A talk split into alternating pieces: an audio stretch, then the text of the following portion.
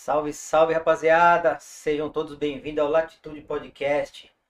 Estamos ao vivo aqui ao- no YouTube. É mais um prazer ter todos vocês aqui. Hoje temos a presença de Marvin Schuller.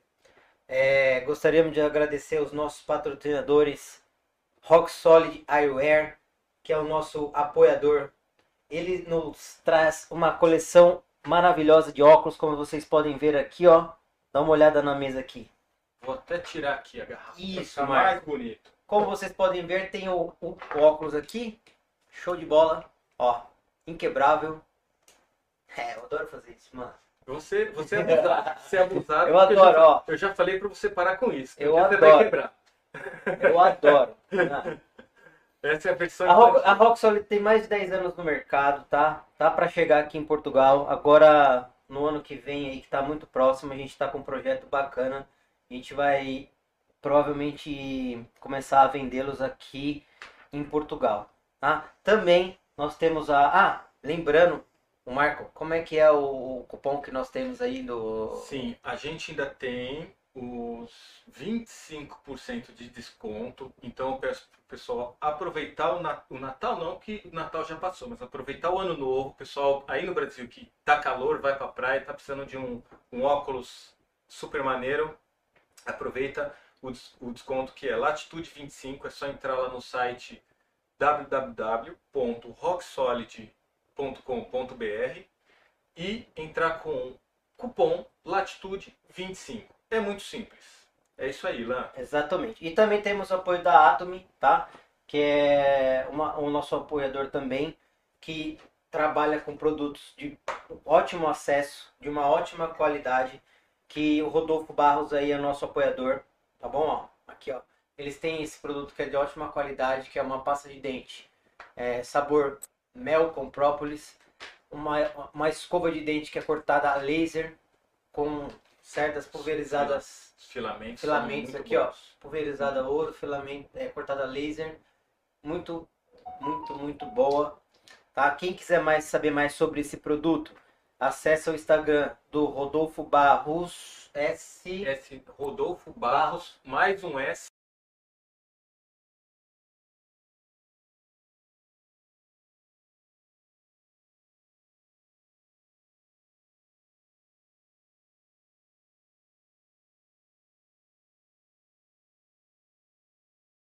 Podcast, tá bom? Esse aqui é um presente que a gente vai dar pro Marvin daqui a pouco. Outro recado, lembrando que nós estamos ah, ao vivo todas as quartas-feiras às 19 horas de Portugal e às 16 horas do Brasil. E é isso, né, Marco? É isso. E eu peço.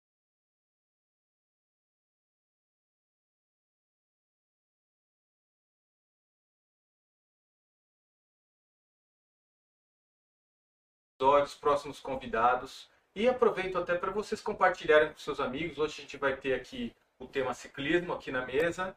É um tema que é apaixonante para mim. Eu vivi muitos anos é, focado nisso. Eu acho que a minha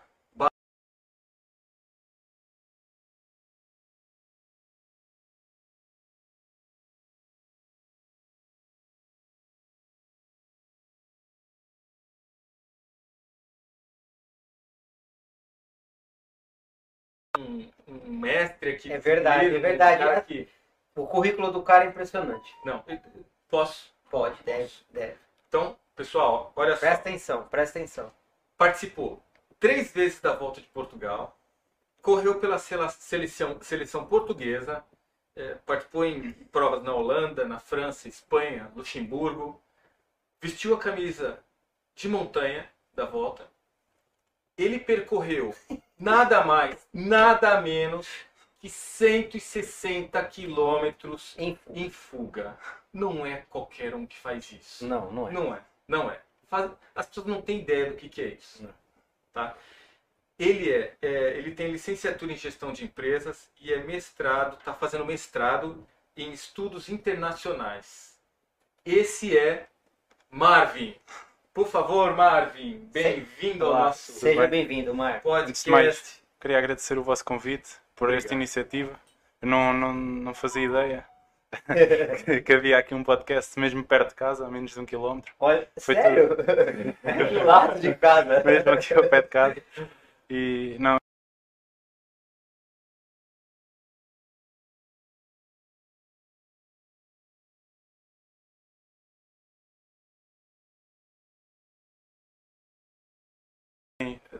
diversificarem tanto os assuntos de que falam, porque é, é sempre importante eh, dar aqui apoio a, a várias modalidades e várias, vários temas da, da sociedade, não é? Sim, sim. sim. É, é legal você falar sobre isso, que muitas pessoas perguntam, quando a gente fala que tem um podcast. Ah, mas qual o tema do seu podcast? Eu falo assim, nosso tema é todos. a gente dá voz a, a quem tem.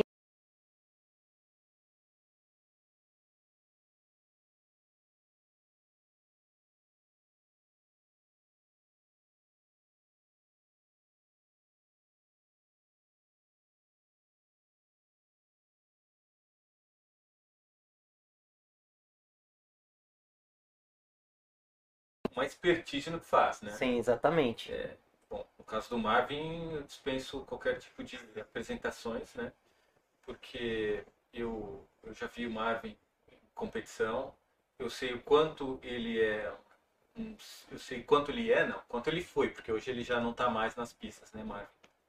Mas eu sei quanto, quão forte ele é, é, batalhador, é um ciclista diferenciado porque ele não nega força, é, anda escapado, se tiver que fazer o que for, ele fazia isso e, e isso é, é muito difícil de fazer. Muito, muito, muito mesmo. Então, é, eu até queria que. é, eu vou fugir um pouco aqui. Hoje a gente tinha até escrito algum roteirinho, mas eu vou até perguntar para ele, Marvin, como que é rodar esses 100 160 quilômetros? O que, que você pensa na hora que você está na estrada? Você sabe que tem um pelotão atrás ali, a, a louco, Bem- entendeu? Como, qual que é essa sensação, assim? Na altura, O que, que pensa na hora? na altura e, e como, como é a fil- filosofia um pouco da equipa da, da LA Alumínios sempre é, nas primeiras etapas da volta, tentar entrar na fuga para ganhar o máximo protagonismo, é quando há mais espectadores eh, a ver. Grande parte do retorno de uma equipa de ciclismo portuguesa vem, da, vem precisamente da volta a Portugal e por isso é sempre importante, nesta, nessas primeiras etapas, uma equipa mais pequena em termos de orçamento e, e também em termos de, de atletas que nós não, não estamos propriamente a discutir a volta porque somos uma equipa de formação, estamos a formar talentos, tentar aparecer de alguma forma na, naquelas primeiras etapas. E era com esse intuito que eu tentei entrar na fuga do dia, nesse dia, e foi o- por, calhou a ser o primeiro, o primeiro a arrancar para a fuga e, e como não havia eh, não houve ninguém a querer, querer vir comigo, entretanto comecei a ganhar tempo, um minuto, dois minutos, e eu olhava para trás e eu, então, não vem Ah. Vou continuar. Não ninguém.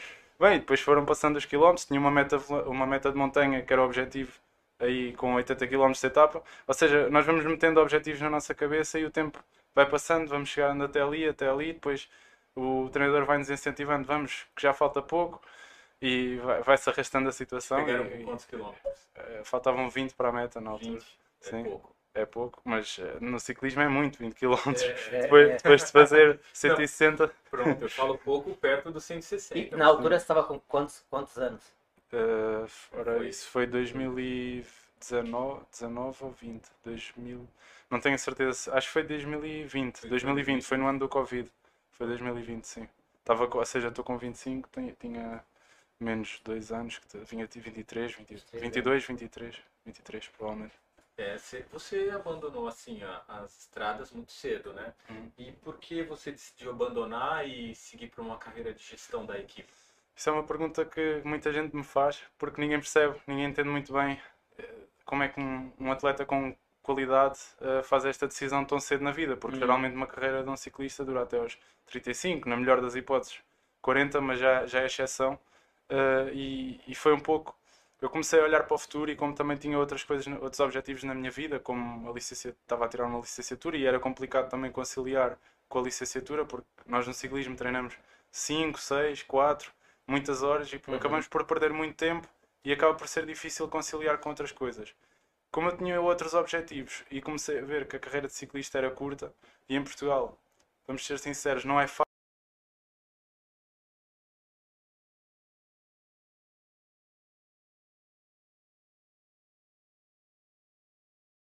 5 anos sem experiência, uh, não é fácil. E foi um pouco nessa ótica que eu também tomei esta decisão de tentar enverdar por outros caminhos.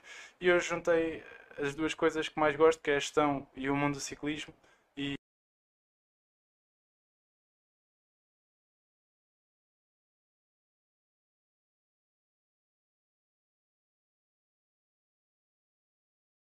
treinador e o atual diretor de,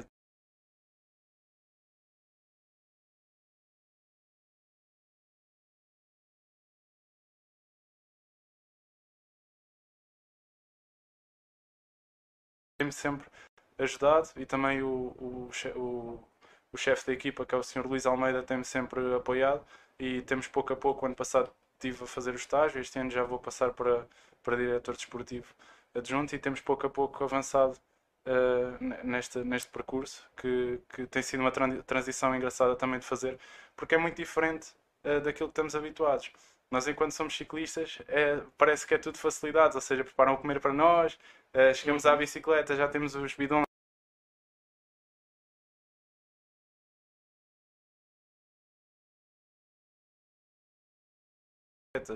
Uh, os carros, os carros de apoio, tratar desta parte dos patrocínios, a gestão de redes sociais, é tudo, ou seja, a estrutura de uma equipa de ciclismo tem tanta coisa a ser trabalhada que quando somos atletas, se, uh, praticamente cingimos-nos só a uma, a uma zona de, de, toda, toda essa atuação e nem temos noção de tudo, tudo o que está à volta. Enquanto se é atleta não sabe o que, que se passa por trás dos bastidores, não é? É verdade. Está sempre ali só a treinar, a competir, não sabe o quão é, volumoso de trabalho uhum. tem por trás daquilo tudo. Especialmente em corridas por etapas e eu este ano tive a minha experiência, a minha primeira experiência a sério foi na volta a Portugal, foi logo um choque é, assim, a sério. no gerenciamento da Volta a Portugal. Exato, e trabalho do staff e, e toda basicamente é uma equipa a servir uma equipa, porque são sete atletas e oito elementos de staff, ou seja, há mais gente de fora do que gente a correr, não é? Mecânico. Ou seja, mecânicos e, e, exatamente, e massagistas e diretores desportivos.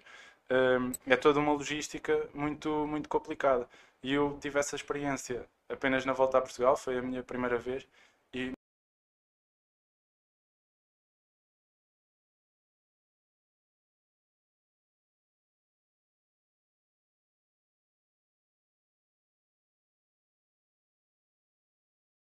da equipa. É importante saber gerir essas tensões uh, para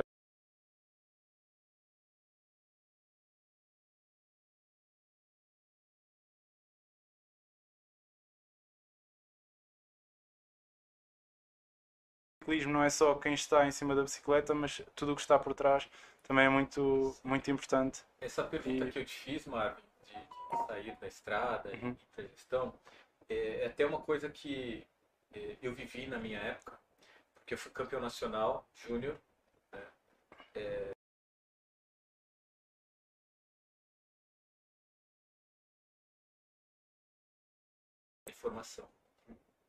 E veio uma proposta de uma empresa para eu trabalhar né, e tal. E, e naquela altura eu me lembro que foi um conflito muito grande na minha cabeça. Porque eu amava ciclismo, eu tinha algumas ambições e por outro lado me apareceu um Y assim, né, uma bifurcação e eu tive que decidir qual caminho eu ia seguir.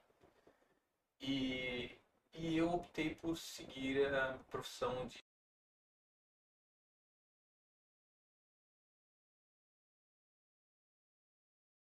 é, sempre fica aquele sonho, né? Aquele bichinho, bichinho do ciclismo, quando pica, você não uhum. consegue ficar sem.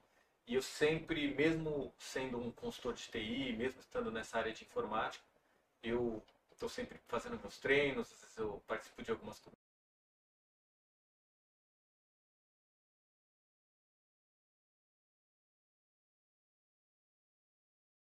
sub-23, ainda muito jovem, e seguir uma carreira completamente diferente do zero é completamente complicado. Né? É verdade. E, e, é mesmo muito duro, especialmente quando. Diria que uma coisa é quando não temos capacidade e percebemos que, ok, não é mesmo por aqui. Outra coisa é quando decidimos por nós fazer essa opção. Eu sinto que é duro e é preciso ter 100% a certeza do que é que se está a fazer.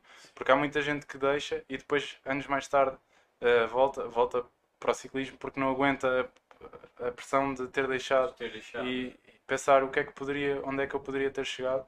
Eh, Mas, Marvel, eu acho que você é um. é o caso é diferente, assim, Sim, sim. vocês dois, porque ele, ele parou de ser competidor, mas ele continuou na área atuando, fazendo uma, um paralelo e trabalhando com aquilo que ele ama. É, a área é a mesma. É a área mesmo, ele só deixou de ser competidor. É igual eu, por exemplo. Eu, eu, comecei, eu parei de ser comissário de bordo e, e e fui ser professor.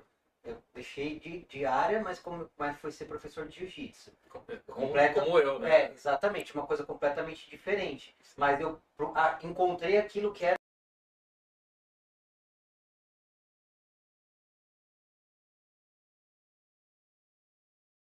Você não, você, você parou e foi fazer uma coisa que hum, Não tinha, Não nada, tinha nada a ver. Não tinha nada a ver. né, Mas era a minha área de formação. mas era a sua área de formação, Sim. entendeu? É completamente diferente.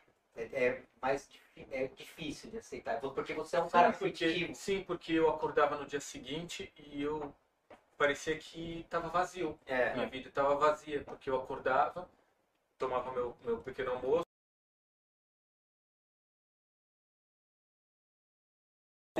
eu ia para a estrada. E eu depois, passando os dias, eu comecei a mudar de cor, já não era mais, mais moreninha assim.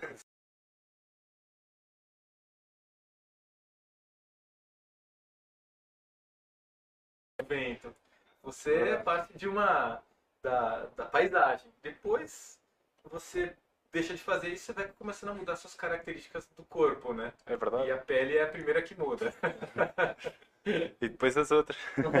É, então, depois, depois começa. Eu não ganhei quilo, né? Não- É, eu você nunca vai ganhar aquilo. Eu acho que quilo foi uma coisa que eu não ganhei. Não, não. É, é o meu Mas- tipo de, do, de- do ciclista profissional, mesmo cara que nasceu para ser ciclista, ele é magro, alto, comprido, não adianta. É. Tem genética. Tem genética, tem Não genética. deve- fez a decisão errada. Boa, boa, boa. É, pe- Peso na cabeça. Morrer com peso na consciência. Mas eu, tive, eu tinha muitas ambições naquela altura. Porque eu tinha um, um, um treinador, o Pascoal Chiva, ele, ele era espanhol, e ele me incentivava muito a vir para a Espanha, a correr, mas meu pai era funcionário público, não tinha, a gente não tinha um orçamento para fazer uma viagem para a Europa. Naquela época, Claro. era muito mais difícil do que hoje. E, inclusive, alguns atletas dele, é, que era da nossa equipa na altura, é, a equipa de Suzano, é, o Fábio Almeida, ele veio para a Espanha, é, competiu aqui na, na, numa equipa. O Facex, José Cláudio, esteve aqui na Espanha Como é o também. nome daquele italiano que corria muito lá, que até hoje corre ainda. O Nicola Moresano, Nicola. sim, até hoje ele está em cima do, do- da bicicleta. O cara é, É. brabo. E naquela altura não podia vir, era muito jovem, tinha essa facilidade de, sabe? Não tinha manha, essa é a verdade, não tinha manha. E, e eu acho que isso é um ponto fundamental para quem decide uma carreira internacional, uma carreira profissional, é sair do colo da mãe e do pai e ir para o mundo. Ir pro mundo. Se você não faz isso, você não consegue, não vai conseguir chegar aonde você quer. E o Brasil, que não é um país de tradição, é muito mais difícil ainda. Então, é, e eu vejo hoje o Pro Tour, ah, as equipas, a maioria deles, é, assim, eles têm o seu país, aqui na Europa, por exemplo, mas eles viajam para a Itália, uns ficam em outros países, tem, a equipe tem sede em outros lugares diferentes, e a- o atleta ele tem que ir, ele tem que seguir a sua, a sua profissão. Né? Você chegou a, a, a fazer isso alguma vez, assim? Sair da sua, do país, sair dessa zona e Não, nunca. conforto Nunca competi no estrangeiro. e, e ir para o estrangeiro? Já pensou em fazer isso? Eu, na altura era o meu sonho e era o meu objetivo. Pronto, é o sonho Mas- de todo mundo. Então, mas aí você vê é o que você tá falando. Ó, você tinha esse sonho, ele tinha esse sonho. Mesmo ele estando na Europa, ele não conseguiu concretizar. Então você não pode se frustrar por causa disso, cara. Não é? É verdade. é. Ó, você não pode se frustrar por causa disso. Ele tava aqui. O quintal dele aqui, ó, era a Espanha. Ele não conseguiu. Ele resolveu mudar de, de, de, de, de horizonte por causa disso. Então você não pode.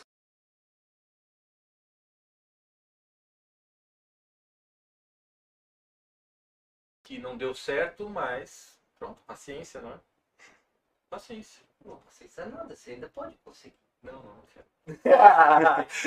Tem 4.0 já não tem mais, mais culhão pra isso. Eu acho que você tem que quebrar a parede. mano. Precisa ser muito forte pra, pra- Aliás, hoje eu li uma matéria do, na internet. uma- eu, eu li e eu dei risada. O Valverde vai continuar mais um ano? Não é possível. Eu não sei. isso. eu sei que ele tem andado a treinar com a, com a equipa e assim, mas, Eu mas eu não pensava que ele ia ficar junto do corpo técnico. Não, não ocorreu. acreditei que eu... Isso é uma loucura. Ah, cara, Isso é uma loucura, cara. 41, 40 e tantos anos. mas é, é, É vício, isso é vício. é, É. isso, é. Não dá pra o cara continuar andando com os caras de 18 anos, 20 anos. Não dá. Não, não como. dá. Ele vai lá só pra ser gregário ou fazer É, coisa sim. desse tipo. Porque Mas é, lá está. Ou seja, Objetivo. quando se faz ciclismo ou uma modalidade esportiva durante muitos anos e depois aquilo foi a nossa vida, foi aquilo que nós fizemos, estamos habituados a fazer aquilo, é muito difícil depois tentar fugir daí e fazer outra coisa na, na vida. Não é fácil tomar essa decisão e depois.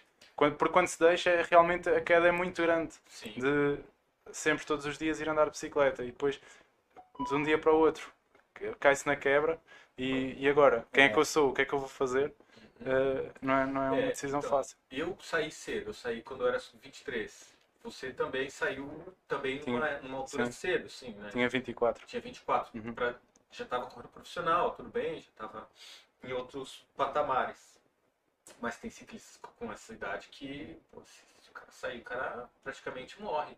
Porque ele já passou tantos anos em cima da bicicleta que O cara já começou com 13, 14, já tá com quase 10 anos de ciclismo. Né? 10 anos. É. O Valverde Não, eu digo, você tá falando se o cara sair com 24, 25, ele começou com 12, 13, ele já tá com quase 10 É, anos. sim, é que eu sim, falando. é, sim. Entendeu? O Valverde já tá com uns 30 anos. 30 anos. Há 30 muito anos, entendeu? Sim, sim. E por que que você começou é, no ciclismo? Quem que foi suas influências? Bem, eu não, a minha família não tem qualquer tipo de ligação ao ciclismo. Eu fui o primeiro elemento da minha família a entrar no ciclismo e basicamente eu gostava de ver ciclismo. Era um adepto quando era novo, na, tinha do- 11, 12, 13 anos. Lembro-me de ver as voltas da França eh, do Contador e do Andy Schleck e via a competição e eu adorava aquilo. E até via sempre com o meu avô e na casa dele. Era meio, no campo, dava para ir andar de bicicleta, então eu via à tarde a volta à França e depois tentava ir fazer igual para a estrada. E um dia sentei-me a pesquisar e vi que havia um clube, clube de ciclismo da aldeia de Pai Pires, que é ali na zona do Seixal, e decidi entrar no, no mundo das bicicletas. E, e foi a partir daí foi, foi tomando o gosto, ainda era juvenil, era muito novo, eh, ainda se fazia circuitos muito pequenos e depois fui evoluindo, fui, saltei para cadete, continuei no Pai Pires, depois mais tarde fui para o Mato Cheirinhos, já em júnior, fui evoluindo passo a passo, fui convocado para, para a seleção nacional para correr uma corrida no Luxemburgo, da Taça das Nações. Entretanto subi a sub-23, entrei na equipa da Cicasal, que é a equipa que, que está ligada à Academia Joaquim Agostinho, que é o maior ciclista, foi o maior ciclista da história de Portugal.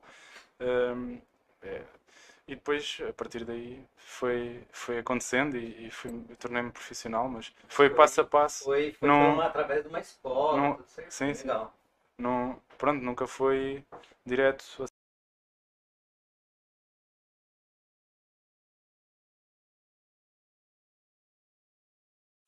Foi assim que, que consegui. Você falou da Cicasal. A Cicasal é uma das equipas mais antigas que tem em Portugal, não é? Sim, a Cicasal nos anos 80 e início dos anos 90, se não estou em erro, era, uma, era a equipa de referência em Portugal. Eh, Corria na volta à França, volta à Espanha, corria as melhores corridas do mundo e, e depois, entretanto, a Cicasal saiu do ciclismo e, e voltou, entretanto, nesse projeto eh, da, da Cicasal, que era uma equipa mais ligada à formação, não uma equipa tão eh, de competição de topo, não é? Eh, que foi essa equipa onde eu depois ingressei no, no ciclismo sub-23, que já é praticamente como profissional, porque os sub-23, o calendário do- de um ciclista sub-23 é basicamente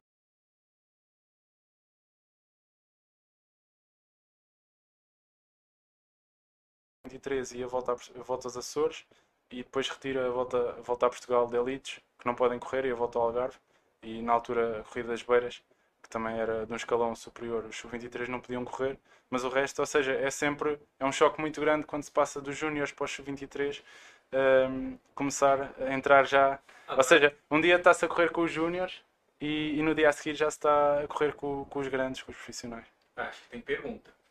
Tocou o telefone? Pergunta. Manda lá.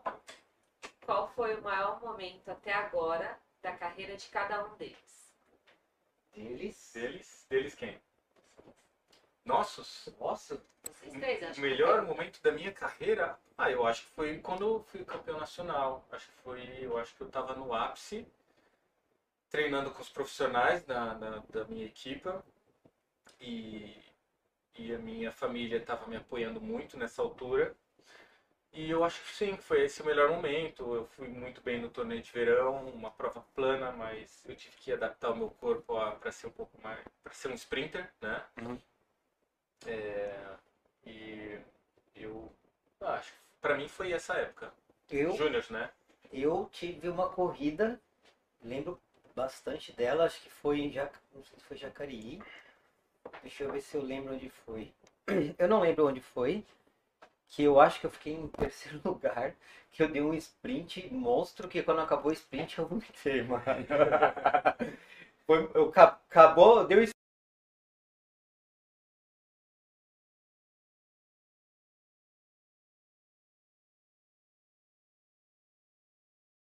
E o Silvio foi com aquele golzinho batedeira dele, que foi Bahia e todo mundo foi, que é- eu lembro dessa corrida, foi uma corrida que eu, que eu lembro. Essa que eu lembro. Você. Para mim, eh, eu costumo, quando me fazem esta pergunta, eu costumo dar sempre a mesma resposta, que é, já, pronto, vesti a camisola na- da montanha na volta a Portugal, talvez isso, em termos de resultado, tenha sido o mais, o mais, o mais relevante, ou quando fui chamado a primeira vez à seleção nacional foi muito sentimental para mim, porque era um objetivo que eu tinha há muito tempo, mas quando me perguntam, eu costumo sempre dizer que o resultado, os resultados que me deram mais gosto e mais prazer não foram os que eu obtive para mim, mas sim os que obtivemos na equipa. Porque eu, enquanto ciclista, quem, quem acompanhou a minha carreira, era um ciclista de equipa e que gostava de trabalhar para, para os outros. Como sabem, no ciclismo sacrificamos-nos, há sempre quem se tenha de sacrificar pelos outros. E eu, na altura, ganhei uma volta a Portugal de Júniores. Eh, Um colega meu, Marcelo Salvador, eh, ganhou a volta a Portugal de Júniores, onde eu estava na fuga e ele saltou para a fuga e depois eu fui a puxar não sei quantos quilómetros. Quando se chega e é essa emoção de, de se chegar e pensar o meu esforço contribuiu para isto ah, e a conquista em grupo acho que é um sentimento ainda mais forte do que a conquista individual. Ah, pelo menos eu sempre senti isso. E depois tive a felicidade em sub-23 repetir a, volta- a conquista da volta a Portugal do futuro com o Emanuel Duarte que hoje corre no, no, no Tavira para onde correrá na FAPEL Ah, mas, mas é a mesma coisa, ou seja, o esforço de, de tentar defender uma camisola e aquela união do grupo, tudo isso, sinto que é, talvez se tivesse de dizer os melhores resultados da minha carreira. Salvador, o Salvador está esse ano na equipa, não está? Não, o Salvador deixou, deixou o ciclismo no mesmo ano que eu. Ah, ele deixou Sim. o mesmo ano que você. Sim, sim. Ah, tá. Eu, eu, eu me lembro de, de ouvir né, sobre o Salvador. Pronto. É, Deixa eu fazer. você, quer, você quer fazer um Eu quero, eu acho muito legal o que o Marvin falou. A gente estava até discutindo isso. Eu lembro um pedal que a gente fez lá pra Serra, de quanto o ciclismo é coletivo e as pessoas não têm ideia. Uma equipe de ciclismo, né? De quanto tem funções dentro e as pessoas não têm ideia, que nem ele falou. Uma equipe de ciclismo, ela tem que ser coletiva e as pessoas não têm ideia de quanto um ciclista às vezes precisa trabalhar para o outro. Sim, sim. E quem não conhece ciclismo não sabe disso. Ele falou e tem gente que não sabe. E isso É. deu um corte, cara. Fiquei pensando aqui, a gente vai ter que fazer um corte disso que ele falou. Da satisfação que ele teve de trabalhar pro amigo dele ser campeão. E, e, e, e- e uma equipe, para ser campeã, precisa ter pessoas que nem ele, que tem essa mentalidade de ter a satisfação de levar o cara até a linha de chegada. Porque se tem um cara com ego, que não, não vou levar esse cara, a equipe não funciona. É verdade, no, no ciclismo, o ciclismo é um desporto diferente de todos os outros nesse aspecto, porque não é- o, o ciclismo é um desporto individual, mas que se corre em equipa. Exato. Não há mais nenhum desporto que tenha esta característica. O atletismo é um desporto individual, o, o futebol é um desporto coletivo, mas não é, ou seja, não é o Cristiano Ronaldo é campeão do mundo, é Portugal foi campeão do mundo, não é? No ciclismo eh, E que é uma das, que é uma das coisas que, é, que às vezes é muito difícil para um treinador de desporto Sim, sim. é, gerenciar.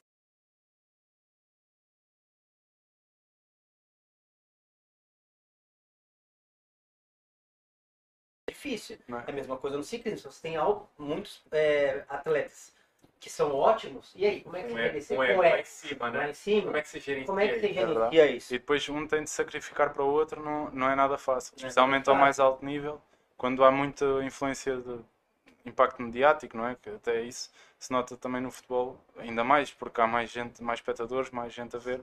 Eh, Nota-se quando os mídia entram, eh, tudo se torna mais conflituoso. Às vezes nem sequer existem conflitos e os conflitos muitas vezes são, são criados pela, É. pelos canais de comunicação. Um- naquele seriado da, da Movistar, eu percebi muito isso. é,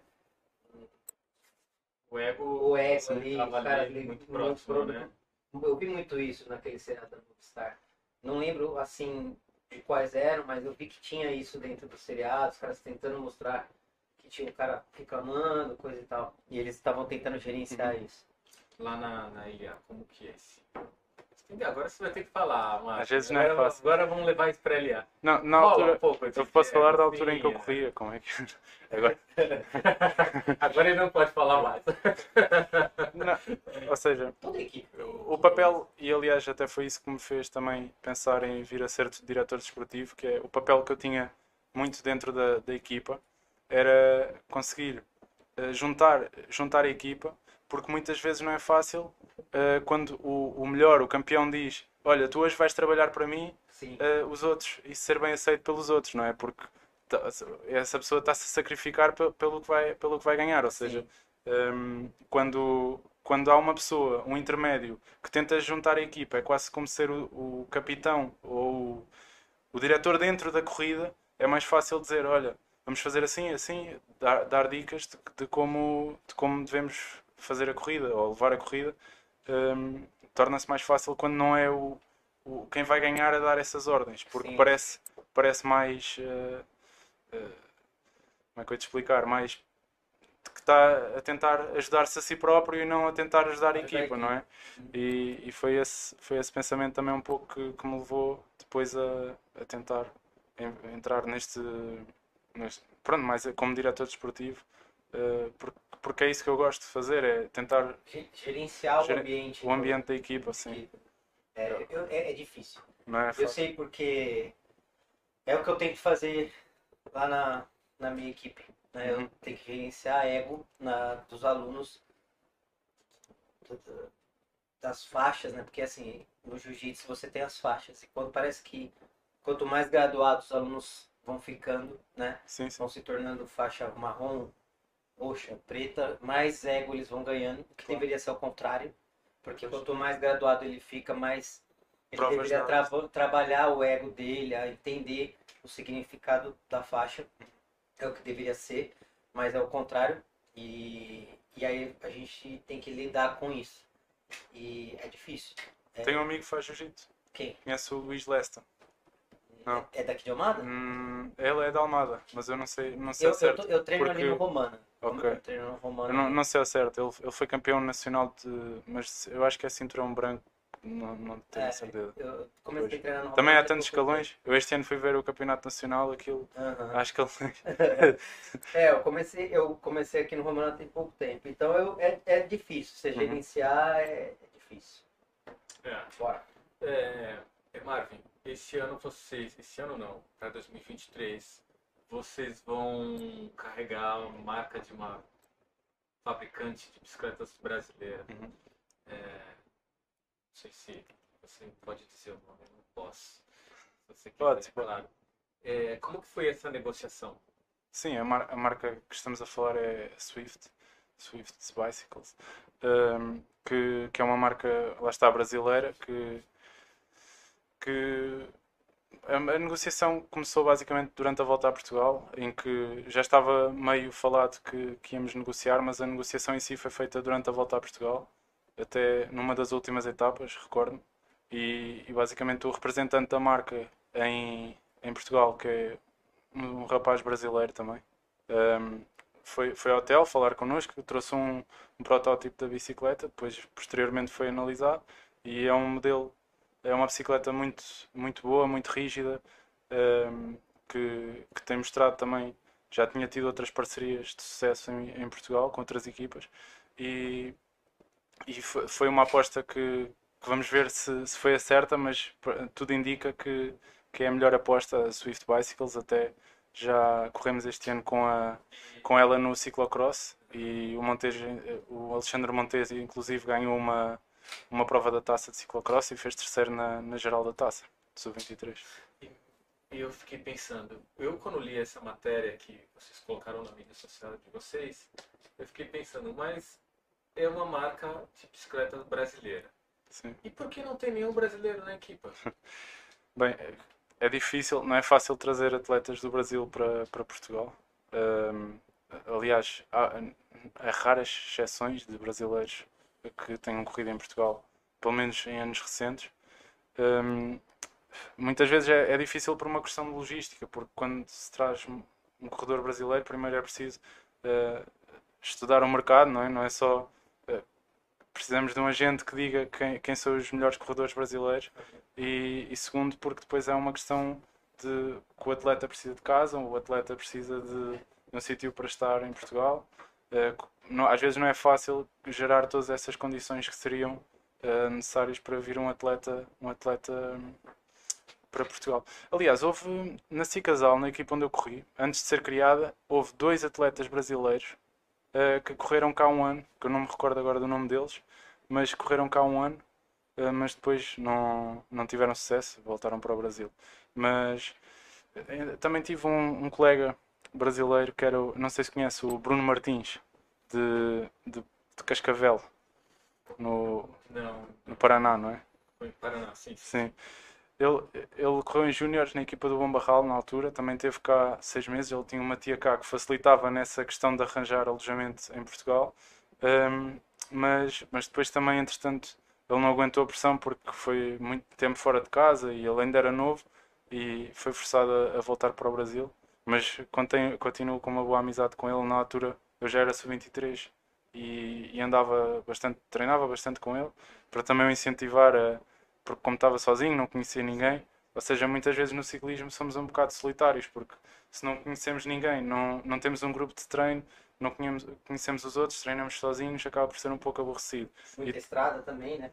Tô Toda hora na estrada. E, e depois, se, se ele não estiver na universidade, não tiver um grupo social, acaba por a única pessoa com quem tem contacto é a tia e mais ninguém que estava a morar cá, a tia, não é? E de resto está sempre sozinho, que acaba por ser também muito duro psicologicamente. Às vezes não é só o físico, o psicológico acaba por ser o mais importante. É, é verdade.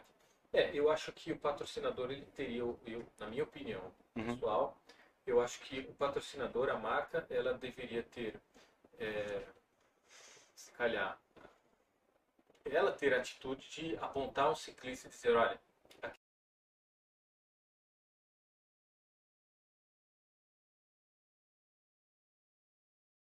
de Fórmula 1 é assim.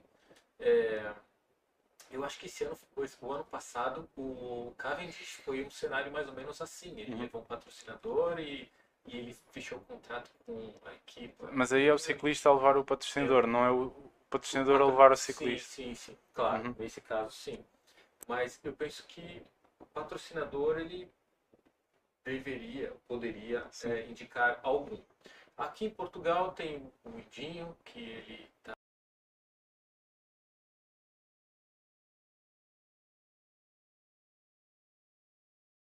até te falar, mas ele é um cara muito bom. É, claro, ainda não tem o nível, nível tipo, a nível de Portugal, mas Uhum. ele, ao meu ver, é, é bem talentoso. E realmente brasileiros na atualidade não tem tantos assim que, que possa ser um, um atleta vencedor. Mas atletas se fazem, Uhum, né? Com o tempo. Com sim. o tempo eles vão se formando, vão criando aquela experiência e acaba Na, na nossa equipa até temos outra, outra faceta que é LA é a única equipa nacional que é 100% composta por atletas portugueses. Ou seja, apenas é composta por atletas de nacionalidade portuguesa. É uma característica que a equipa tem, as outras têm espanhóis, argentinos, eh, etc., de outras nacionalidades. A nossa equipa só tem 100% eh, portuguesa. Claro que isso pode ser flexível e, e, e penso que, que pode, pode existir exceções, mas, mas de momento é esse o sistema que a equipa tem, tem seguido e preferenciamos sempre dar valor ao que é nacional do que eh, dar, por exemplo, a oportunidade a, uma a um, um ciclista estrangeiro. O Brasil é um caso completamente à parte e acho que, que sim, que devia- se devia dar mais importância ao mercado brasileiro porque é muito, ou seja, Portugal é quase a porta de entrada de, um- de um- de uma pessoa brasileira para a Europa, por- Uhum. pela facilidade da língua e, e tudo mais, até no futebol se vê bastante isso. Uh, mas é muito difícil também, num país tão grande como o Brasil, ter conhecimento do, do, do ciclismo brasileiro e às vezes não, não é tão claro quanto isso. Também descobrir talentos uh, não é fácil. É. A, a Movistar está tentando agora com, Uhum. com, é, com o Rangel, Sim. com Vinícius Rangel. E bom, vamos esperar que ele traga algum, algum resultado. Ele está aprendendo, é novo ainda, pode, ir muito além. É, quando eu digo é, ter um ciclista brasileiro, não é para ele chegar e ganhar algo, Uhum. é para aprender, trabalhar, para aprender, para mostrar, olha,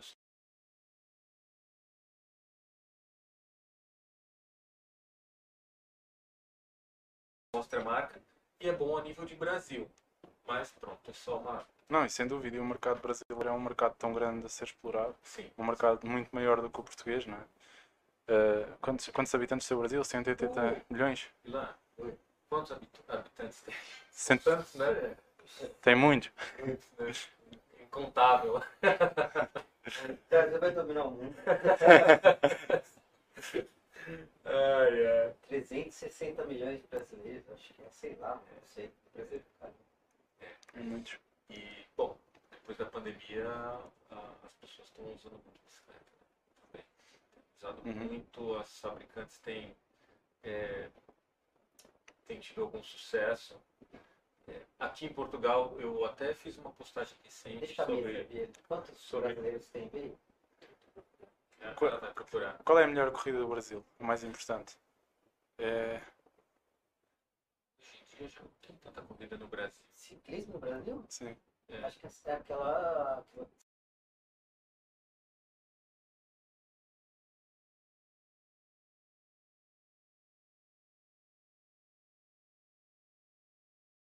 Agora é o Rachão do Milão. Agora o que tem é o Rachão do Milão, é o que, é o que, é o que chama, é o que tem. É o que traz Como é, mais como, é que, adeptos. como é que é essa corrida? Ah, eu participei dois anos. Dois anos. Da a primeira edição e acho que a segunda. É, inclusive, quem ganhou a, a primeira edição, se eu não me engano, a segunda foi o Fábio Almeida, esse mesmo que esteve aqui Sim. na Espanha. Foi ele que ganhou. Uhum. E 213,3 milhões de habitantes. 213 milhões. É muito. É 20 vezes Portugal. então, eu participei, é uma coisa de louco, é uma adrenalina incrível e É estrada aberta, não é? a estrada é aberta para todo mundo. E válida O atrás de caminhões. Para o cachorro, para os carros, para o motoqueiro. No Brasil aqui? Lá. Como diz o Zanata, É, é, como diz o Zanata, lá o o pau tora, amigo. Pau tora. Lá não, não é igual aqui, não. Gente, tem mais brasileiro em Portugal do que no Brasil. O número de brasileiros em situação regular bateu o recorde de 2022, são 252 mil, é, segundo o site do CEF. É, Chocado estou. é muita gente. Bom, desses 200 e tantos mil, quantos são ciclistas? São poucos. Não é? São poucos. É verdade. E, e aí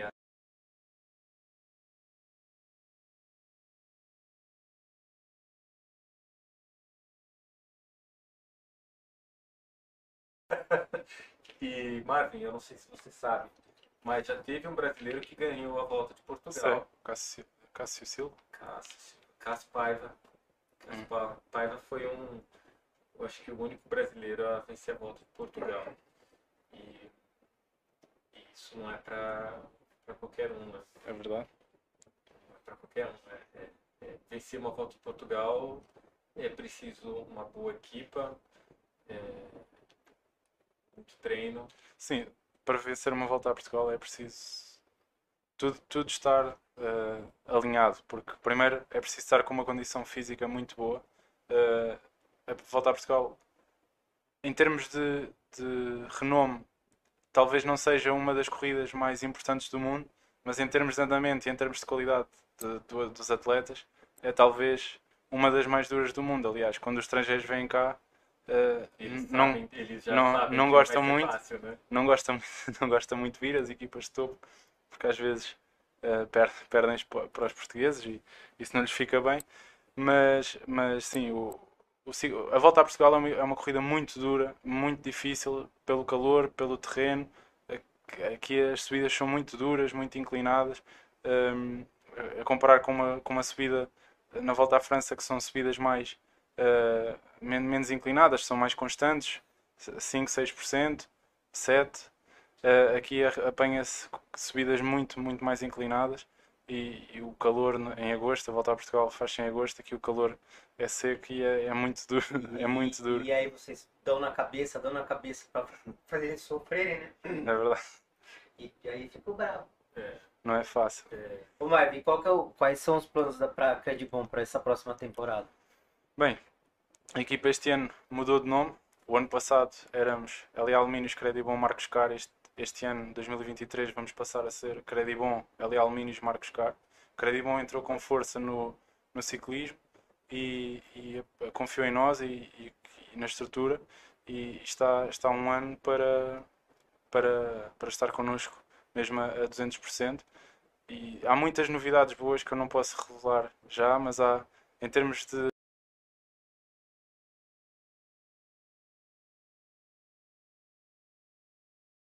quero pôr em prática já junto da equipa em 2023 pô, Marcos, e Falta quatro dias pra gente virar o ano. Três, quatro dias. Você vai guardar essa no bolso. Você não vai fazer isso. A gente quer ser o primeiro podcast a saber tudo da, da, da aliado. tenho que me convidar para vir cá outra vez. Você não pode guardar isso agora. Fizer- Fizeram uma semana cedo, mas Volta na próxima semana para contar essas novidades. Não, então. mas a equipa, a equipa também está com outros patrocinadores novos que ainda não foram anunciados.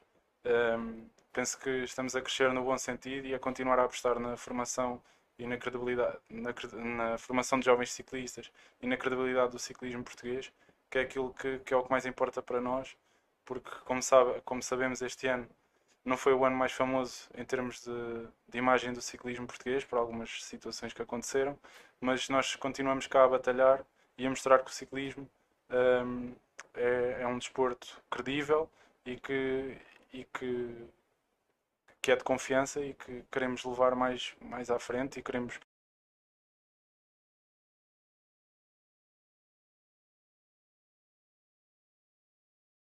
que é o mais importante. Sim, vocês já fecharam o plantel para essa, pra esse Sim, o, novo ano? os plantéis geralmente fechamos sempre na altura de, de setembro, outubro, mais tardar, mas sim, eh, eh, o plantel para 2023 já está fechado. Eh, Claro, pode sempre haver uma alteração ou outra, isso há sempre coisas que estão em aberto, mas, mas para já somos, somos 10 e 10 bons ciclistas. É, E qual é a programação para 2023? Já sabe para onde vocês vão? Se vocês vão participar da volta do Algarve? Sim, Pra- a- como abertura da, da- sim já, já em fevereiro iremos participar na, na volta ao Algarve, eh, dia 20, no- por volta de, de 20 de fevereiro, na segunda quinzena de fevereiro. Um, este ano há muitas corridas, também algumas corridas novas. Este ano vamos ter mais de 60 dias de competição ao longo do, do calendário. E é um, ou seja, 60 dias com 10 atletas é puxadinho, eh, não é fácil.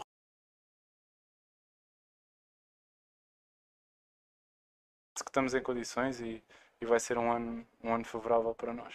Tem como preservar ninguém. Vai ser Não. esses 10 que vão. Mas isso também é bom. Não, ou seja, um, as Na, na verdade, troca porque são, normalmente são 7, Sete, né? sim. Dá para ter algumas Uhum. reservas. Sim, mas mesmo Mas assim é pouco, não é, é? é pouco. Ou seja, não é pouco, mas, mas é, se houver algum azar ou, ou um- uma lesão ou algo do género, pode, pode ficar curto.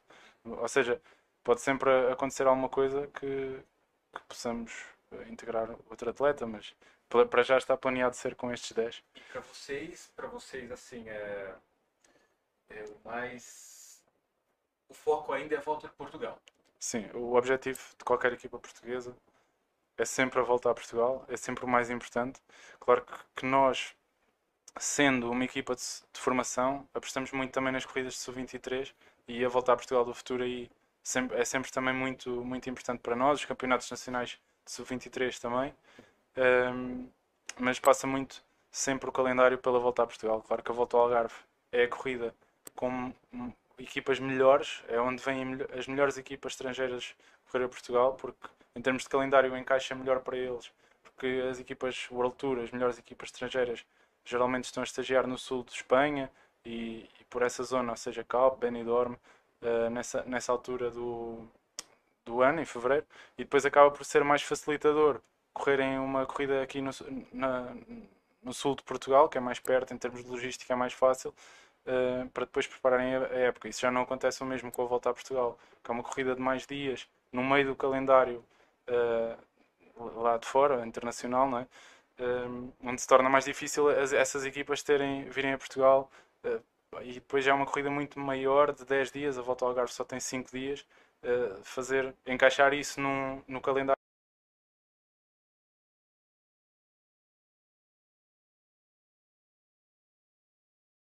de, de renome nacionais em Portugal e, e é, é sempre uma aposta nossa, se bem que sabemos que é muito difícil obter resultados, lá está pela qualidade do- dos adversários. Ah, fora. né? Daí ser sempre a volta a Portugal o nosso maior foco e onde temos também mais retorno. Eu vou aqui deixar aqui o nome dos, dos ciclistas, se você me permitir. Claro, e posso estar desatualizada a minha lista, mas eu vou colocar aqui os nomes, tá? Então, o Marvin está aqui na mesa com a gente representando a Credibon LA, que tem os ciclistas Daniel Dias, João Oliveira, eh, François Vier, João Macedo, Dionísio, eh, Dionísio Narciso, Dan- É eh? Diogo, Diogo Narciso. Diogo Narciso, Alexandre Montes, Rodrigo Caixas, João Medeiros, Gonçalo Leaça e André Ramalho. É isso? É isso mesmo. São- Tem um nome aqui muito, muito diferente aqui, esse nome não é português, é o François Vier. Ele certamente deve ser o único francês na equipe, é isso? Não, o François eh, tem O- dupla nacionalidade. Ah, ok. Ele nasceu em França, mas até viveu. O pai dele, penso que é diplomata, eh, também, também viveu no Senegal durante uns anos e agora já vive em Portugal há mais de, de 15 anos. Tem o nome, o nome francês, mas ele é português, basicamente. Viveu mais.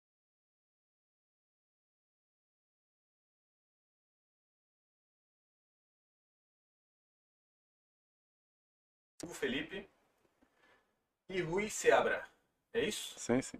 E que fecha aqui o grupo, o mecânico Hila, Il- é, Hilário Isidora, Exatamente. perfeito? E esse é o grupo completo da E falta o, o José Nicolau, que também é diretor desportivo. Boa, então vamos falar aqui também a nível de diretoria esportiva, que é o Sou, sou eu, o José Nicolau e o, José e o Hernani Broco, que é o. Bro. Exato. Exatamente, exatamente. Então esse é o time para 2023. Esse é o time para 2023, time completo, né? Uma equipa que promete, vai estar na luta.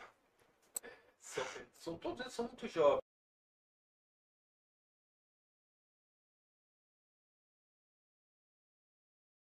Mais, mais velho eh, é o André Ramalho, tem 26 anos, é o, o mais experiente da equipa, 26 anos, ainda não é, não é uma idade avançada para, para um atleta.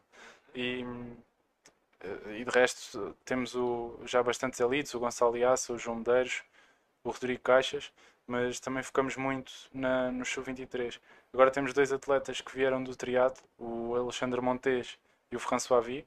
Eh, são dois atletas que vieram do triatlo. O Montes já está connosco há, há mais há dois, dois anos, mas o, o François chegou este ano à equipa e experimentou o ano passado fazer a volta a Portugal com, com a equipa, a volta a Portugal do futuro, e vai, vai ficar na equipa e, tem, e vai se dedicar a 100% ao ciclismo de estrada. E também acho que vai ser um, um nome a ter em conta para para o próximo ano. Bom, eu não sei se ele está nos assistindo, mas ele tem uma meta a, ser, a bater. A meta aqui é 160 km em fuga. Se ele, Isso. se ele fizer melhor, bom, É. já está garantido. Vai ter que fazer força. É uma provocação. Vai ter que fazer força.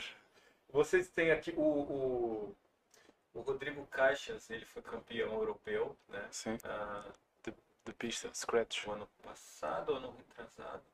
Foi a. Não foi este ano, foi o ano passado. Não.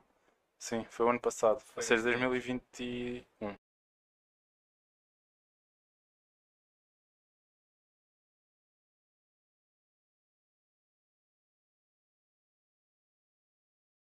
para Portugal é, ter um campeão europeu. E para vocês é ainda melhor, porque é, ter um campeão europeu na equipa não é, Sim. não é para qualquer equipe. Sem dúvida.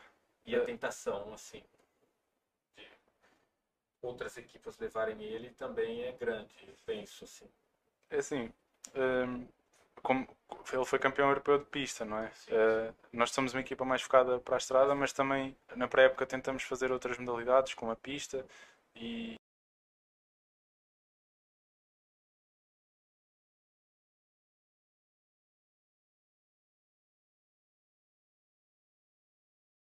parte que estamos mais que estão mais parados, não é? Hum, para, para manter esses níveis competitivos, damos-lhe a, liber- a liberdade de, de irem a essas competições. O Rodrigo Caixas eh, já está no projeto pista há, há bastante tempo, da Seleção Nacional, e, e isso, e ele tem uma qualidade enorme. Ainda, já provou também na estrada, vestiu a camisola da montanha na volta ao Alentejo, venceu a classificação. Hum, e, e é um, e tem provas dadas, mas sabe- todos sabemos que é difícil hoje em dia um jovem ciclista português eh, derivado a muitos fatores, especialmente a imagem que o ciclismo português tem no, no resto da Europa, sair, sair para fora, eh, sair para fora do país. E isso é indiscutível que ele tem qualidade e que, e que a qualidade está lá. Agora, muitas vezes é preciso também ter a sorte e ter um agente que veja e, e ter, ter a capacidade de fazer um resultado que, que sobressaia. Você, eu, eu- eu- você acabou de falar uma coisa que é a imagem do ciclista.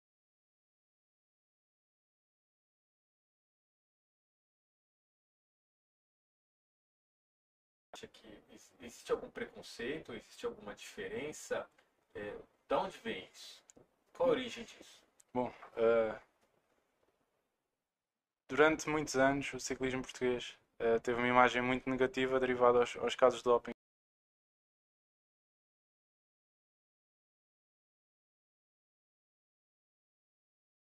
Dias de hoje e os casos que, que acontecem hoje em dia não, não são nada favoráveis ao, ao panorama do ciclismo nacional, eh, porque vêm um pouco quebrar. O ciclismo estava numa onda extremamente ascendente, com o João Almeida a sair para fora, o James Oliveira, o André Carvalho, muitos talentos a saírem para o, para o World Tour, e agora vêm estas notícias quebrar aqui um pouco.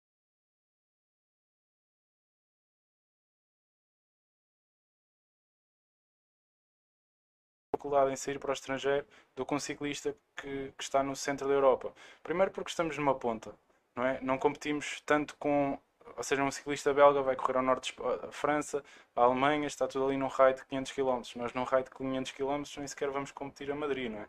Eh, ou seja, eles estão ali, é muito mais fácil de, de se mostrarem, de darem nas vistas para outras equipas e tem muito mais competições já desde escalões mais baixos, por isso é muito mais fácil darem nas vistas desde mais jovens. Mas claro que esta imagem negativa que o ciclismo foi nacional foi construída ao longo dos anos também não, não ajuda em nada.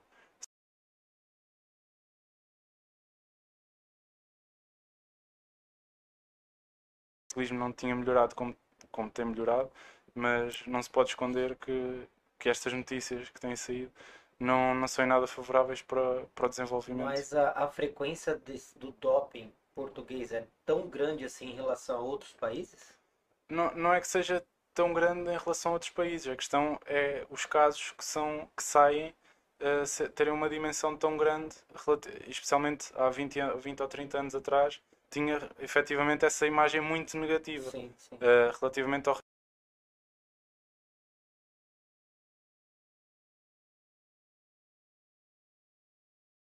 e isso não, ou seja, às vezes é fácil, é difícil limpar com o tempo Ah, essa, essa, essa, essa imagem negativa que, que se foi criando, não é? E depois, eh, se bem que estamos muito melhores, e mesmo que não haja casos durante 20 anos, vai sempre pensar no passado, Ah. aquilo que aconteceu, será que eh, as coisas estão efetivamente melhores?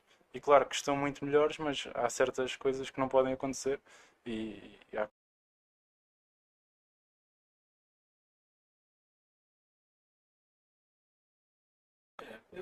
sei. é, pode ser. Assim, eu acho que depende um pouco do talento. O João Almeida, por exemplo, é um, entrou no ciclismo. é, se ele apareceu mesmo na volta do Algarve. ah, foi, ele, foi para ajudar o Renko. E ele fez um bom trabalho. E depois ele reapareceu no giro fazendo aquela coisa maluca que de andar de rosa quase que todas as etapas. É, depois a gente tem os Gêmeos Oliveira, que também são ótimos gregários, trabalham muito bem. O Rui Costa dispensa comentários, né? Porque é um, é um líder, é um pai na equipa, é, seja lá onde ele está. Depois tem o Nelson, que também está seguindo carreira, tem quase que uma, uma placa de ativo mobilizado lá da Movistar, né? Tá desde sempre. E o Ruben, que é aqui nosso vizinho, né? Também está mostrando que tem muito valor. Eu, quando você diz é, que o ciclismo português tem um pouco de um pouco manchado, eu até certo ponto eu discordo porque tem esses nomes e podem vir mais e vão vir mais. Uhum. Tem esse rapaz novo que foi fez segundo mundial. Eu, Morgado, o Morgado. Morgado, eu olho, é um fenômeno. Verdade? É um fenômeno. Ele tem tudo para ser um Pro Tour incrível. E, e é mais um caso que, que se vai, que está saindo de Portugal e vai para o mundo. Sim, E vai vir outros. sem e dúvida. outros e outros, porque o português tem muito talento. A questão, a questão é a quantidade, ou seja, um ciclista sobressaiu e os outros todos que estão por trás, que vão para sub-23, ou seja, hoje em dia é, quase, é tão difícil de sair para lá, lá para fora se não for muito jovem, porque depois entra-se no ciclismo nacional, nas equipas sub-23, eh, por, aí, por aí além, e é- é- depois se torna-se cada vez mais difícil de se conseguir sair, dar o salto lá para fora. Mas por que isso? Porque, pelo que eu entendo, o, tra- o trabalho que você vem tentando fazer exatamente é quebrar essa barreira. Exatamente. O seu trabalho, é o Sub-23 que você trabalha, é para tentar produzir mais atletas para pôr para fora, é isso, Uhum. não é? E por que que tem essa barreira? Lá está. Eh, não- também não sei explicar a, a 200%, mas, mas muito deve-se certamente essa, essa imagem. E lá está, não- as equipas não terem orçamento suficiente também para fazer as corridas mais importantes da Europa. Ou seja, se- porque uma equipa, uma estrutura portuguesa tem muito mais dificuldades em ir correr a França ou, ou a. Bélgica em termos de custos, não é? É muito mais difícil. A geografia, de- a geografia de Portugal, De é- Portugal é não ajuda. um pouco. em muitos aspectos, não, não só no ciclismo, acho que isso um pouco também, a economia portuguesa também peca um pouco por aí, porque estamos tão, no, no- tão afastados do, do centro da Europa, onde se passa verdadeiramente o comércio e a- onde há verdadeiramente troca e efetivamente comércio, não é? E é muito mais fácil de, de haver. Aonde, aonde a- as equipes 20, é, Sub-23 poderiam ir, financeiramente não dá para ir, Exatamente. é isso. E, e torna-se, ou seja, menos competitividade, menos evolução, menos, menos visibilidade também por parte dos atletas, são fatores que, que depois É difícil Faz com que- para que esses atletas sejam vistos por equipes maiores e que eles Exato. tenham... E depois também muitas vezes não existe eh, esse scouting feito por parte de, de equipas estrangeiras eh, atentamente ao mercado português e, e as corridas acabam por ser muito internas e não para no sentido de, de, de exportar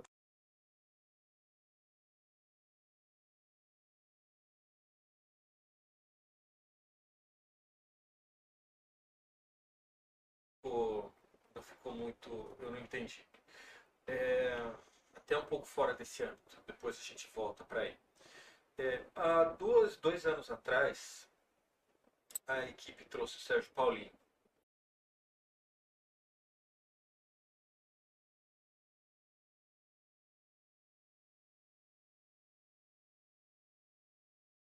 é, mas eu não percebi por que trazer o Sérgio Paulinho. É, a proposta da equipa era ter alguém experiente para poder.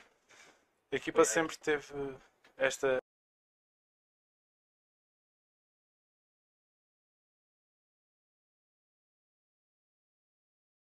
e, e, também apanhar alguma sabedoria, porque, ou seja, quando, quando somos jovens não temos muita, não sabemos muito bem o que é que é o ciclismo profissional e sempre tendo um atleta como exemplo, sabendo o que é que, o que, é, como é que se faz as coisas, como é, que, como é que se corre dentro da corrida, é mais fácil aprender. Tínhamos, tivemos o António Barbiu, depois tivemos o, o Bruno Silva, que também ganhou a volta, a, a camisola montanha há dois anos na volta, e depois no ano a seguir veio, veio o Sérgio Paulinho, que fez todo o sentido.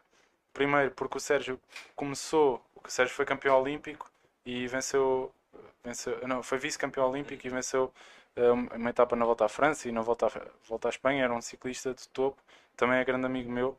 Uh, Sérgio é uma pessoa, pessoa fantástica, muito humilde, uma pessoa fala com ele, parece nem sequer uh, conseguiu alcançar aquelas coisas todas.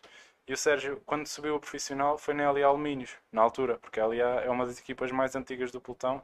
Já está mais, nisto há mais de, de 20 anos. E não sei ao certo quantos são, uh, mas, mas o Sérgio depois voltou em 2021, se não estou a erro, ou 2022, 22, 22 ou 21, não sei, uh, acho que foi 21, 20, não, foi 22, o Sérgio esteve na equipa em 22 e, e foi, pronto. Acho que foi 21, foi? Eu acho que foi 22. Não, 21. Este ano, este ano não foi. É, este é 22. Sim, exato. Este ano já não pode ser. É, este ano já não pode foi, ser. Foi 21. Foi 21. Foi 21. 20, não, foi, perto ali da pandemia. 21. Foi 21. Foi, foi, foi o ano que eu deixei. Um, e, o, e o Sérgio depois voltou para a equipa onde tinha estado. Em termos de, de marketing, fez todo o sentido. É? Acabar, cumprir o ciclo completo de começar numa equipa, fazer a carreira fantástica que ele fez e depois terminar a carreira nessa mesma equipa. Sim. Vamos.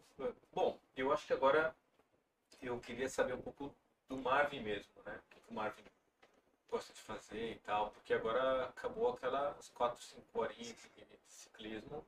Agora o Marvin tem uma vida diferente. E no âmbito de viagens, assim, o que, que se gosta de viajar? Se... Ah, adoro viajar, viajar é fantástico, é a melhor coisa.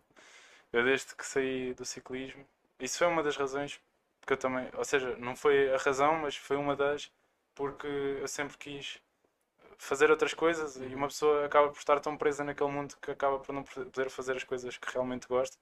Ou uma pessoa ama aquilo, mas também gosta de outras coisas e depois acaba por não poder fazê-las. E já fui, estive na Colômbia este verão, estive na Turquia agora há um mês, uh, viajei a Europa toda. Turquia? Turquia é uma cultura muito diferente. Uh, pela religião, não é? O islamismo é, é muito diferente. Eu nunca tinha estado num país islâmico e é muito diferente. Não, ou seja, eu adorei a paisagem, tudo, as, os monumentos, é tudo. Você achou da, da Ágia Sofia? Da, da, é incrível, é incrível Ágia né? Sofia, sim. É,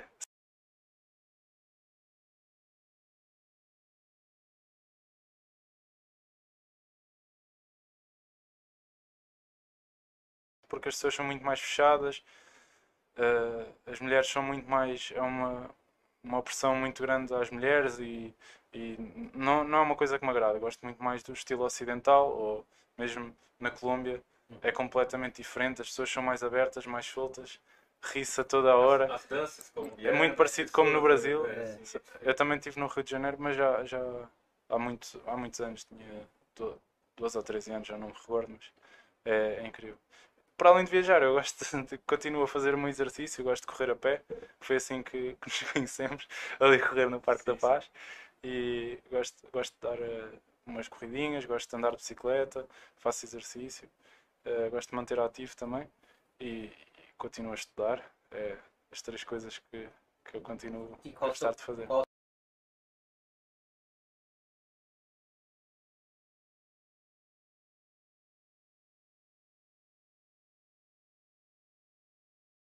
Eu tenho, tenho aí quatro. Eu adorava, não vou este ano, mas adorava mesmo ir à Índia.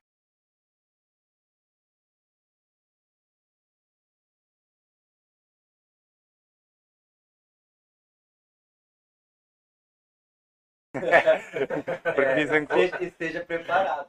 Dizem que vou morrer, mas eu acho que não, acho que não. Uh, não, mas eu gostava de, de, ir à Índia. Mas este ano vou, talvez, eu nunca fui a Londres, gostava de ir a Londres e assim, na Europa, talvez o sítio assim que nu- grande que eu nunca tenha ido foi, foi a Londres. E talvez gostava de ir a Marrocos também, que nunca fui, e é aqui perto. Este ano é mais viajar modo de poupança. mas, mas sim, eu adoro viajar, adoro eh, conhecer novas pessoas, novas culturas. Acho que isso é das coisas que mais nos faz crescer enquanto pessoas e Verdade, E- também curti mais. É pena ser tão caro às vezes, né? Ficou mais caro depois da pandemia viajar, né? Pois- Depois pois da é. viajar, depois da pandemia, tudo ficou viajar. Agora. Viajar de avião ficou muito caro. Cara, É verdade. É. Mas durante a pandemia estava barato, Tá. muito barato. pois, pois. É, bom, Fala. eu acho assim, é, Marvin, você tem alguma. alguma eu, eu fiz algumas perguntas para você, mas você pode ficar à vontade para acrescentar algum ponto a mais sobre a equipa, algum plano, algumas opções para esse ano. Eu estou voltando é, um pouquinho é, nesse tema da equipa, porque eu me lembrei agora que no ano passado vocês fizeram segundo por isso aqui. É Por verdade. isso. Que era, aquela etapa po- poderia ser ganha. E, e eu quando vi, eu falei, uau, Eu tenho vi, eu ia no carro, ia no carro atrás do Gonçalo. E eu conheço o Gonçalo. Eu quando entrei no ciclismo, eh, em Pai, pronto, no Pai Pires, eh, o Gonçalo era meu colega de equipa. O Gonçalo corre desde os 5 anos, 5 anos de idade. E ainda se vibra mais quando se conhece tão bem a pessoa e somos amigos. E eu ia no carro atrás e ia a pensar, vá lá.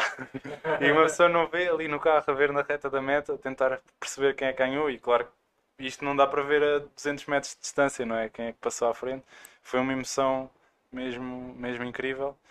Infelizmente não deu, mas este ano temos as Zwift, aqueles 2 centímetros. Vai, vai poder ajudar.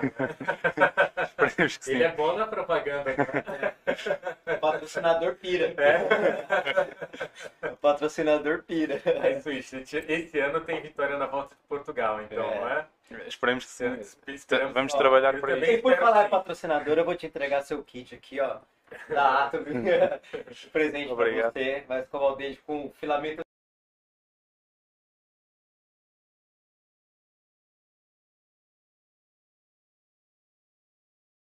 E quem, quem quiser saber mais, entra lá, Rodolfo Barros S underscore. É só entrar em contato com o Rodolfo lá no Instagram, né? E também tem aqui, ó. Deixa eu até colocar. Esse, ó, olha só, isso aqui eu não te tá? Isso aqui é Falta estrear, só vou usar no verão.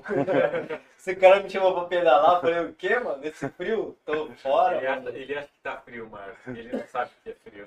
Frio frio é no norte da Europa. Só quando não tiver mais quente. Eu tô louco pra usar ele, mas deixa esquentar um pouco. Oxolid Eyewear. É, o Gueira, logo mais estou vendendo esses óculos aqui. Vou na sua casa vender. Calma, calma, tem novidade, logo menos. Aí. Rocksolid.com tem. É, pon- não, acho que é Ponto ponto .com.br. É, cupom Latitude. Latitude 25, 25. Latitude 25. É só entrar lá, começar a fazer a compra do óculos e vai ter o campinho onde você coloca o cupom e é só colocar Latitude 25. Isso, isso aí. CCC. Curta, compartilhe, comente. E comenta. É isso aí. Marco, desejo todo sucesso pra você nessa temporada. Vou acompanhar junto com o Marco, que o Marco é mais ligado que eu nessa, no mundo do ciclismo. Então, vamos lá ver, né, Marco? Na, na linha de chegada. Fazer um. Quem sabe um dia eu sou convidado para ir num carro. Mano, ele é muito quidão. Ele já ficou. Você percebeu que ele já, tipo, já quase falou assim, ô, me coloca na equipe pra fazer um. pra- Quero só, não, quero só É, ele já. lá, assim, Não, ele co- tá precisando do brasileiro na equipe, tá precisando do brasileiro na equipe. É ele, O tá? É, brasileiro ele. já mora aqui. né? é o brasileiro já mora aqui, já tem residência, mano. Não, não. Eu, eu jamais numa bicicleta para correr uma competição lá em cima. É, outro- é coisa de outro planeta. Você precisa assistir, você vai entender, mano, que não tem nada a ver comigo. Isso não tem nada a ver comigo. Cara, volta de Portugal, o, o estrangeiro não vem aqui brincar. Ele sabe que aqui o pau tora, amigo. Entendeu? Se fiz em Portugal é Obrigado. outro. Obrigado, viu? Obrigado. Mas-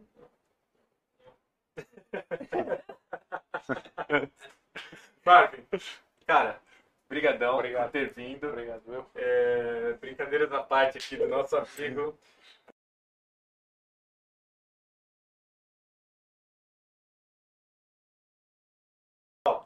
Um beijo para vocês. É, obrigado por terem participado. E é isso. Na próxima quarta-feira nós estamos aqui de novo. Um próximo ano, né? Um ano É novo, verdade, um né? ano de, é, de, de muita, de muita assim, muita crença. A gente está esperançoso de que Verdade, muita coisa vai próximo ano. correr muito bem. E é isso. Nossos votos de feliz ano novo para todos vocês. E nos vemos Em 2023. em 2023. Deus abençoe vocês, a todos nós. É isso aí. Vamos lá? Beijo. Um beijo. Tchau. Tchau. É isso aí.